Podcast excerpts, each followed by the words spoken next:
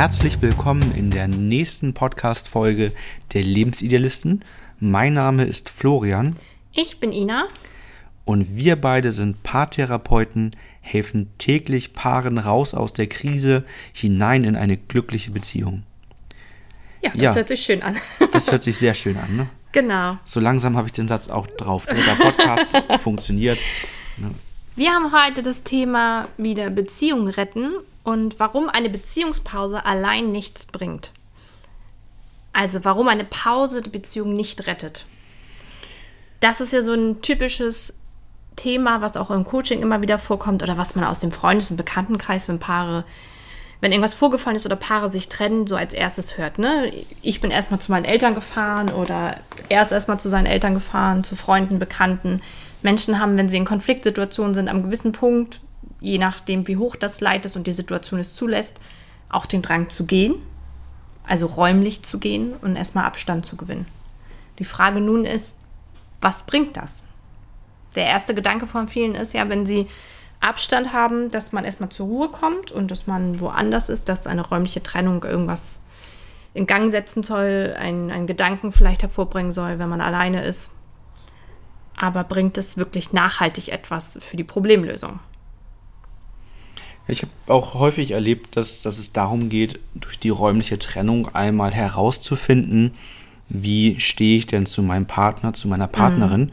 Mhm. Ähm, und häufig wird äh, darauf gewartet, dass ein Vermissengefühl eintritt. Also das ist für viele so ein Zeichen, wenn, wenn man den Partner in der Auszeit vermisst, dann scheinen da ja noch Gefühle zu sein und dann scheint es der richtige Weg zu sein, gemeinsam an der Beziehung zu arbeiten. Die Frage ist immer, dieses Vermissengefühl, tritt das wirklich ein, wenn die Beziehung so stark in einer Krise sich befindet, dass man eigentlich das Gefühl hat, so wie es jetzt ist, so kann es gar nicht weitergehen. Ähm, dann kann es auch sein, dass sich in ja so einer Auszeit, dass diese sich sehr, sehr gut anfühlt ja. und man das Gefühl hat, oh, das, Befreiung, das ähm, ist ne? sehr befreiend. Ja. Genau. Gerade wenn, wenn der Konflikt schon länger da ist, ne, dass man täglich damit konfrontiert ist, dann kann das für viele auch befreiend wirken, ähm, wenn, wenn der andere nicht mehr im Alltag erstmal teilnimmt und man nicht täglich streitet.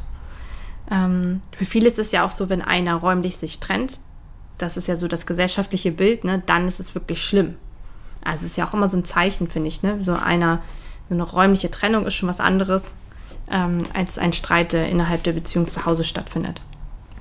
Ich finde nur beide Gefühle auch relativ trügerisch, also ja. je nachdem, was eintritt. Also dieses Befreiungsgefühl, aber auch das Vermisstengefühl, weil das Befreiungsgefühl suggeriert vielleicht, dass eine Trennung das Richtige wäre und das äh, Vermissengefühl, das Zusammenbleiben das Richtige wäre. Aber letztendlich ähm, ist, ist ja die Ursache gar nicht gelöst. Man hat sich die Ursache gar nicht angeschaut. Das heißt, in beiden Fällen weiß man ja gar nicht, ob man es vielleicht hinbekommen kann, dass die Beziehung wieder harmonischer wird und dann sozusagen dieses Befreiungsgefühl gar nicht mehr gebraucht werden würde. Oder andersrum, ähm, wenn dieses Vermissengefühl da ist, dann, dann kommt man vielleicht wieder, wieder zusammen mhm. ähm, nach der Auszeit und sagt, Mensch, ich habe dich so vermisst und das hat mir gezeigt, dass ich ja wirklich noch äh, Gefühle für dich habe und ich liebe dich so und lass uns umarmen, lass uns die Situation vergessen, alles ist wieder gut. Ja. Das hält dann meistens für ein paar Wochen und ja, dann merkt das Paar, dass doch nicht wieder alles gut ist, nur weil man sich vermisst hat, gemerkt hat, dass Gefühle da sind, ist die Ursache halt nicht behoben. Also ich finde, beide Gefühle sind, sind schwierig in der Interpretation und was man daraus macht. Genau. Ja, also was kann man tun, damit sozusagen man aktiv in den Prozess kommt ne, und nicht eine Auszeit einfach nimmt und Gras drüber wächst? Da ist es natürlich wichtig, ähm, in die Kommunikation zu gehen. Also die räumliche Trennung heißt für viele ja auch erstmal ein, ein ja, Kontaktabbruch. Und da ist es natürlich als nächsten Schritt dann wichtig, den an, mit den anderen ins Gespräch zu kommen, über die Gefühle zu sprechen, die vielleicht, wenn eine Auszeit da war, jetzt aufgetreten sind und dann noch zu besprechen, wie kommen wir in die Lösung rein. Also was fehlt uns? Das ist, glaube ich, der Punkt. Also die, die Lösung, was fehlt uns? Und dafür braucht jeder in der Auszeit Zeit für sich, um für sich selbst zu reflektieren, was brauche ich überhaupt. Ja. Und ich glaube, das ist so der, der entscheidende Punkt. die Auszeit als Reflexionszeit zu nutzen. Kurzzeitige Pause vielleicht, ne?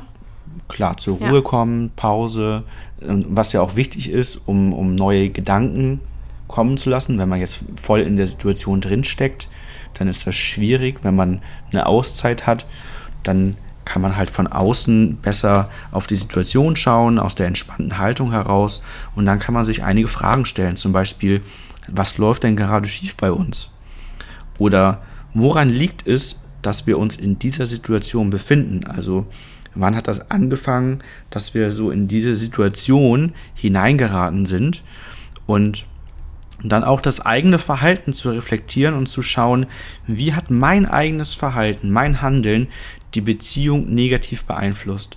Und was ist mein Anteil an der Krise?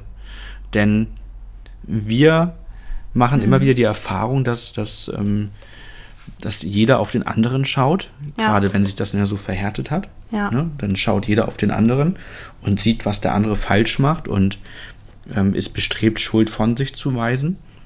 Die Auszeit, wenn, wenn ihr die dafür nutzt, um zu sagen, ich reflektiere mein Verhalten, welchen Anteil habe ich daran, dass wir in der Krise sind mhm. und mit dem Ergebnis, was mein Anteil ist, gehe ich dann wieder auf den Partner zu und nehm, übernehme Verantwortung für meinen Anteil.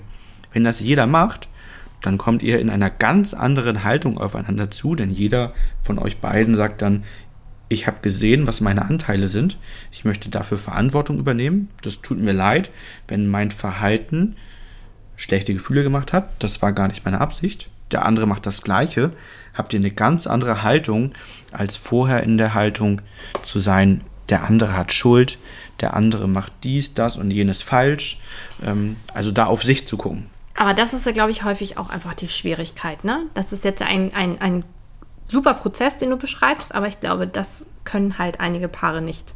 Weil man ja verletzt ist und weil man in seiner eigenen Wahrnehmung feststeckt. Und das ist der Punkt, wo wir denn ins Spiel mitkommen. Ähm, wo viele Paare auch sagen, wir brauchen einen unabhängigen Dritten, wir brauchen einen Rahmen, also einen Ort, wo wir zusammen hinfahren, wo eine bestimmte Atmosphäre ist, wo wir miteinander sprechen können, wo jemand uns in einen Prozess bringt, wo wir nicht uns gegenseitig nur Vorwürfe machen, wo äh, wir dazu gebracht werden, uns selber zu reflektieren, unseren Anteil sehen zu können.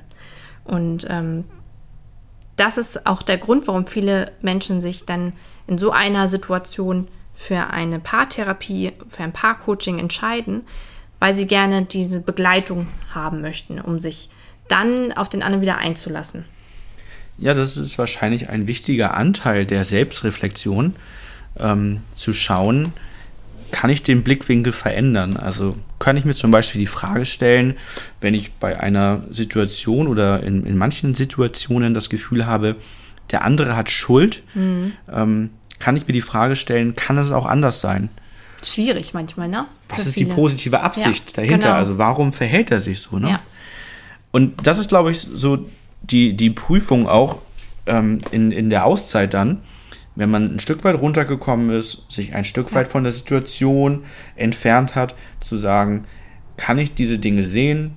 Was ist der positive Anteil oder was ist die positive Absicht des anderen gewesen? Ähm, was habe ich interpretiert daraus? Ähm, kann es auch anders sein? Und was ist mein Anteil daran, dass wir jetzt in der Situation sind? Wenn das geht und jeder von euch das schafft, so auf die Beziehung zu schauen, dann ist das, glaube ich, ein sehr guter Weg und guter Ansatz, mhm. selbst da aus der Krise rauszukommen. Ja. Und um auch diese Auszeit sehr sinnvoll zu nutzen.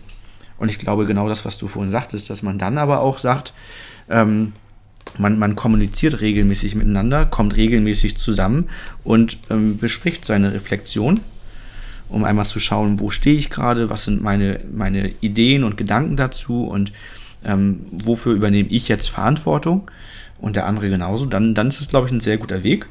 Wenn das nicht geht und man merkt, ich kann mich von diesen negativen Gedanken, von dem Schuldsuchen ähm, nicht lösen, dann ist sicherlich die, die Paartherapie oder auch das Coaching ähm, ein, ein sehr sinnvoller Weg, um einfach von außen neutrale und unabhängige Impulse zu bekommen und ja, einem einer fundierten Methodik, einem fundierten Prozess zu folgen, die ähm, aufgetretenen Themen zu lösen. Ne?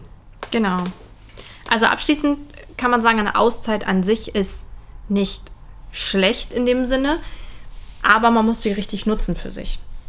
Also es kann eine kurzzeitige Entspannungsphase vielleicht einsetzen durch eine räumliche Trennung, dass einmal ganz kurz geatmet werden kann, Gedanken geordnet werden, aber auch in dieser Abstandsphase muss etwas passieren. Wenn man nur auf Abstand geht und den Gedanken hat, okay, der andere, die andere kommt zurück und dann gucken wir mal, es wird sich nichts verändern. Ja, ja vielleicht, mir fällt gerade noch ein schöner Vergleich an, vielleicht ist das für viele von euch gut nachvollziehbar und das könnt ihr vielleicht gut nachfühlen. Ähm, weil ich glaube, viele von uns haben einen, einen stressigen Arbeitsalltag oder allgemein einen stressigen Alltag und ähm, ich zumindest kenne viele, die so von Urlaub auf Urlaub hinarbeiten mhm. und ihren Akku von Urlaub bis zum nächsten Urlaub völlig leer machen. Das sind immer die, die im Urlaub dann krank werden, gleich, ja. ne? Genau, das sind die, die im Urlaub krank werden. Ja. Und ähm, ja. dann ist es aber so, dass der Urlaub das meistens nicht schafft, den Akku wieder von 0 auf 100% aufzuladen, sondern der Urlaub reicht dann vielleicht von 0 bis 30, 40, 50 Prozent und man fühlt sich wieder gut. Aber viele von euch kennen doch bestimmt Menschen, die aus dem Urlaub kommen, am Montag wieder zur Arbeit gehen ja. und am Dienstag schon sagen, oh, ich bin wieder urlaubsreif. Ja.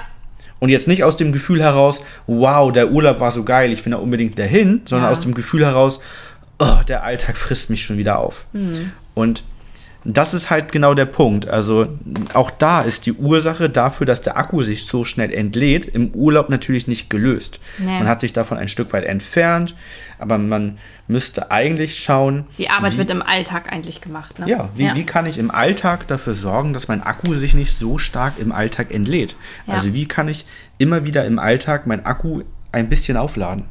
So wie wir das auch den Handy-Akku jeden ja, Tag ein bisschen aufladen. Ne? Auch ein spannendes Thema für einen weiteren Podcast, ähm, wie Paare halt, das ist ja auch äh, ein großes Thema immer, ähm, Paare im Urlaub, ne? Oh ja. Wenn dann vor allem mal ganz viel Zeit miteinander verbracht wird und im Alltag nicht. Aber da schweifen wir jetzt ab, das ist ein anderes Thema, was aber auch sehr spannend ist. Ja, genau, das einmal zum Thema ähm, Auszeit und wie man da verschiedene Blickwinkel drauf haben kann. Wir hoffen, es hat euch gut gefallen und freuen uns über ein Feedback und freuen uns immer über eine Rückmeldung, welche Themen ihr im Podcast noch interessant finden würdet. Oder wenn ihr noch Fragen habt, wir haben irgendwas vielleicht angeschnitten, ähm, aufgegriffen und ihr sagt, okay, da würde ich jetzt gerne noch eine Erklärung zu haben oder wie ist das denn wirklich zu sehen in unserem Fall vielleicht, schreibt uns gerne an und wir antworten sehr gerne. Ja, mich würden hierzu auch Erfahrungsberichte nochmal sehr interessieren.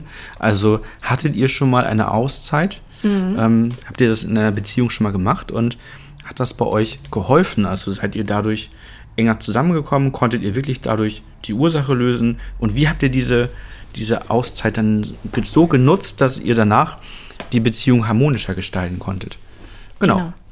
Super, dann äh, hören wir nächstes Mal voneinander. Genau. Ich hoffe, ihr hattet viel Spaß und konntet mehr für euch, Mehrwert für euch mitnehmen. Und ja, dann wünschen wir euch viel Erfolg auf dem Weg zu einer glücklichen und harmonischen Beziehung. Bis dann. Bis bald.